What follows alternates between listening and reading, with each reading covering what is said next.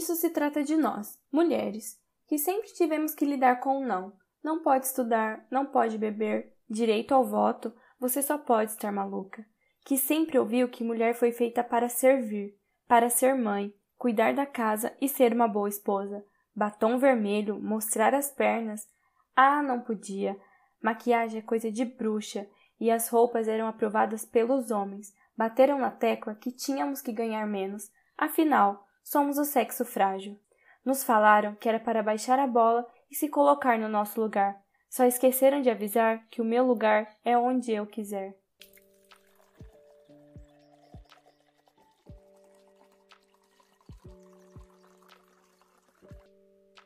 Olá, meu nome é Lilian Dias e está começando mais um episódio do podcast Um Café e uma Crítica, e hoje será um bate-papo bem tranquilinho sobre feminismo, desmistificando os preconceitos em cima da mulher feminista, até porque não existe um manual de como ser uma feminista, mas existe sim um propósito maior.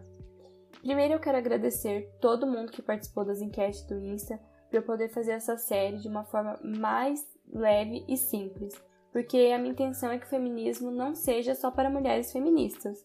Ele precisa ser uma discussão de todos e eu tô aqui para tentar mostrar que isso pode ser fácil, ele não precisa ser difícil, não precisa ter briga e tem que ser algo que todo mundo entenda, inclusive os homens, para eles poderem discutir sobre. É, a palavra feminismo ela foi ouvida pela primeira vez na nossa história por volta de 1800 na França e foi a luta da Olympe pelos direitos das mulheres.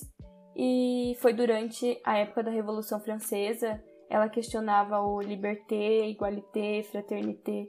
Não sei falar francês, desculpa. Que era igualdade para todos, mas esse todos eram homens. E ela questionava muito isso através das suas peças de teatro, dos seus textos e tudo que ela produzia. E adivinham o que aconteceu com ela? Foi guilhotinada por questionar os direitos republicanos. E a Olympe é um dos maiores símbolos da luta feminista, principalmente a francesa, porque naquela época o nome feminismo ainda era bastante confuso. Teve até uma doença hormonal que chegou a se chamar feminismo nessa época e depois mudaram o nome, né? E foi mais para o século XIX que ele surgiu como um movimento social, filosófico e político. E o feminismo que conhecemos hoje, pautando a desigualdade de gênero, foi entendido quando a Simone de Beauvoir publicou O Segundo Sexo em 1949 e trouxe para gente todo esse significado de feminismo que levamos em conta até hoje. Então, feminismo é um movimento de defesa dos direitos das mulheres para que a gente consiga viver com dignidade e mais equidade entre os gêneros. Ele já foi sim considerado universal, mas não é mais porque precisa ser levado em conta que as mulheres são distintas, são diferentes e as experiências de vidas não são iguais, né? E é preciso respeitar muito isso, porque as mulheres são negras, são indígenas, trans, lésbicas, bis, enfim, cada uma parte de um ponto próprio de sua vivência. E aí, alguns grupos em seus locais de privilégios podem oprimir outros dentro do próprio movimento. Eu sei que parece um pouco confuso, mas as vertentes, as epistemologias e a metodologia é uma forma de entender melhor essa diferença, mas eu vou fazer um episódio só para isso porque é um pouquinho complicado e eu me estenderia muito. Tem um tabu muito grande em cima do feminismo, porque não entendem o movimento. Veem ele como uma disputa entre homens e mulheres, e não é isso. Quem disputa com o machismo é o feminismo, que daí sim é a mulher querer ser superior ao homem. É, mas o feminismo não tem nada disso. A gente busca igualdade de gênero, não ser superior ao homem. É bastante comum quando alguém diz não gostar do feminismo falar que defende o igualitarismo ou o humanismo. Mas aí entra no rolê de privilégio patriarcal, porque a sociedade não é igual, a gente já parte de um ponto inferior aos homens. E dessa forma, falando do igualitarismo, descredibiliza toda a nossa luta, que não é pouca e que estamos conquistando durante muitos anos. A luta feminista no Brasil, como em toda a sua história, não foi nada fácil, e quando paramos para pensar em data, aí bate aquele desespero, porque historicamente estamos falando de ontem. Uma das pioneiras do feminismo brasileiro foi a Anísia Floresta, que publicou um livro em 1832 chamado Direito das Mulheres e Injustiça dos Homens, e no seu livro ela reforça que somos capazes de assumir cargos de liderança e desenvolver qualquer papel na sociedade que um homem já faça. Mas tem algumas conquistas que chocam bastante, porque imaginar que isso já não foi um direito básico, sabe, é meio difícil de lidar. Por exemplo, a autonomia feminina foi dada em 1962, que foi através do Estatuto da Mulher Casada, e ele instituiu que as mulheres não precisavam mais da autorização do marido para trabalhar, receber herança e, caso solicitasse o desquite, poderia pedir a guarda dos filhos. E aí, em 1974, as mulheres conquistaram o direito a ter um cartão de crédito. Sim, esse mesmo que endivida todo mundo. Antes disso, caso elas quisessem um, precisava levar um homem para assinar e se responsabilizar, mesmo que essa mulher tivesse autonomia financeira. Só em 1988 a Constituição brasileira passou a nos reconhecer como igual ao homem. Gente, há 32 anos atrás a justiça não nos reconhecia como iguais. Dá para acreditar nisso e ver o peso, porque é muito recente. E nessa bizarrice de leis, até 2002, a falta da virgindade era criminalizada. Eu tô falando que apenas no século 21 o Código Civil Brasileiro retirou o artigo que permitia que um homem se separasse da esposa se ele suspeitasse que ela não era mais virgem. E aí, em 2006, foi sancionada a Lei Maria da Penha, que é um dos maiores símbolos da conquista feminista, porque ela teve que lutar por quase 20 anos para conseguir colocar o seu agressor na cadeia depois de duas tentativas de feminicídio, que deixou ela na cadeira de rodas, é, foi que ela conseguiu justiça no Brasil, sabe? Inclusive, indico muito a biografia dela para quem interessar, porque é sensacional. E das nossas conquistas mais recentes, em 2015, no governo Dilma, o feminicídio foi reconhecido como crime e é uma lei muito importante porque não param de nos matar mas a lei ainda não reconhece as mulheres trans, ou seja, tem muita coisa para se fazer. E aí, em 2018, foi aprovada a lei de importunação sexual. Infelizmente, ela é necessária porque ser mulher é conviver com situações de assédio cotidianamente. E eu boto a minha mão no fogo para dizer que todas as mulheres que escutam meu podcast já passaram por diversas situações de assédio. Não que a gente tenha parado de ser assediada com a lei, até porque acredito que tenha homens e mulheres que nem saibam que ela existe, mas é uma forma legal de defender o nosso direito de ir e vir, né? Existem muitas outras conquistas importantes, mas eu ficaria horas falando, e o que eu quero dizer é que tá tudo bem você criticar o feminismo, mas não dá para dizer que ele não te ajudou, porque se você pode expressar a sua opinião hoje em dia, é graças às mulheres que lutaram pelos direitos básicos que temos hoje. Ainda temos muita luta pela frente, somos o quinto país mais populoso do mundo, nós mulheres somos mais da metade da população e mesmo assim ocupamos 15% dos assentos no Congresso, ganhamos 23% a menos que os homens e somos o quinto país no ranking mundial do feminicídio. A luta de liberdade por direitos ainda tem suas particularidades e refletem na diversidade do nosso país.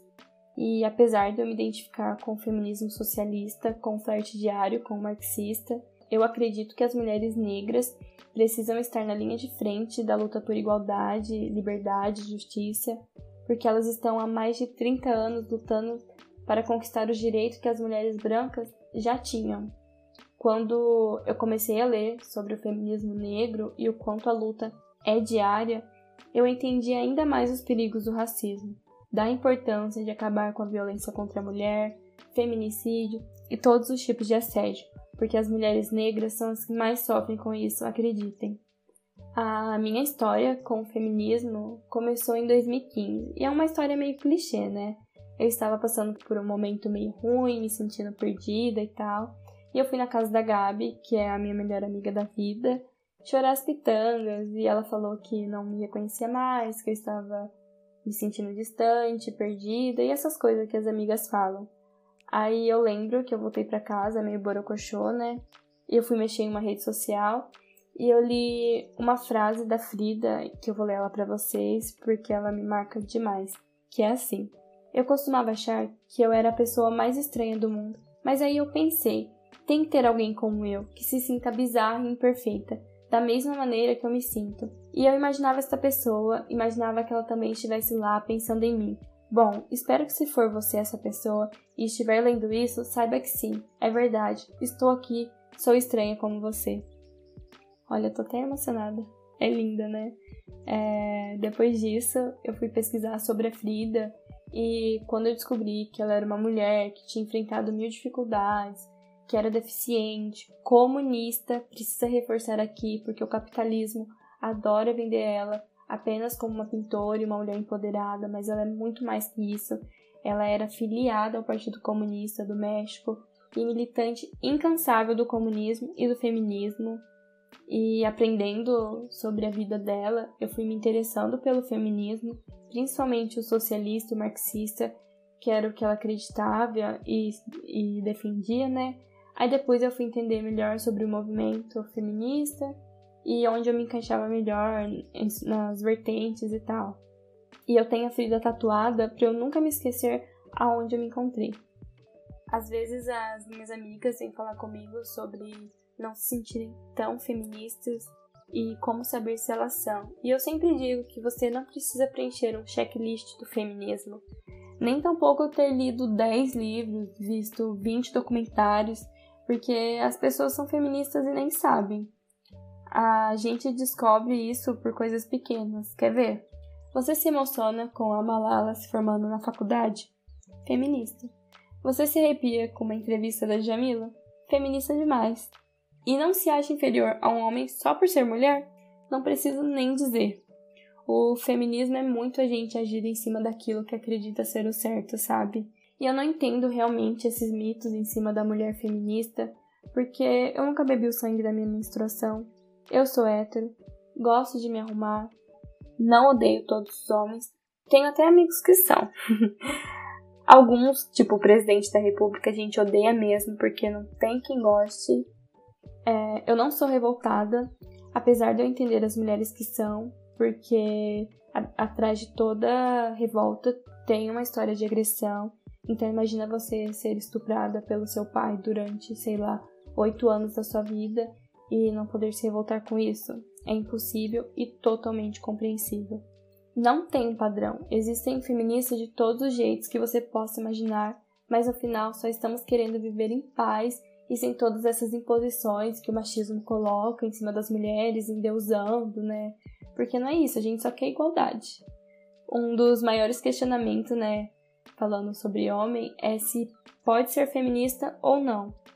Aí falando para um lado mais acadêmico, né, depende muito da sua região geográfica, né?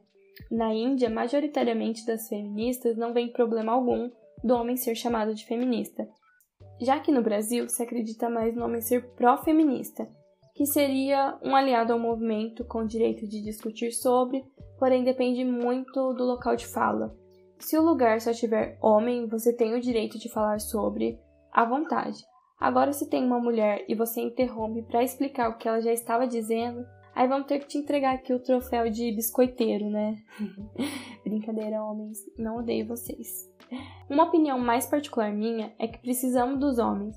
Os poderes públicos majoritariamente é composto por homens e são eles quem decidem as aplicações de recursos públicos e conscientizando a liderança masculina da necessidade e como é preocupante a violência contra a mulher, que é um dos pontos principais, já é meio caminho andado. Então, se você for fazer algo útil e querer se intitular, se intitular como feminista, para mim é indiferente, contanto que faça algo. E lembrando que estamos em ano de eleição e é muito importante vocês votarem em mulheres feministas. O feminismo é um caminho sem volta Quanto mais você aprende sobre as, as questões das mulheres, mais quer aprender. E se torna impossível continuar vivendo como antes, porque, apesar dos dados e de todos os problemas que encontramos no caminho, temos muitos exemplos inspiradores de pessoas que estão tentando construir um mundo menos opressor e mais igualitário. Agora, se você me perguntar quando chegaremos lá, infelizmente não saberei te responder.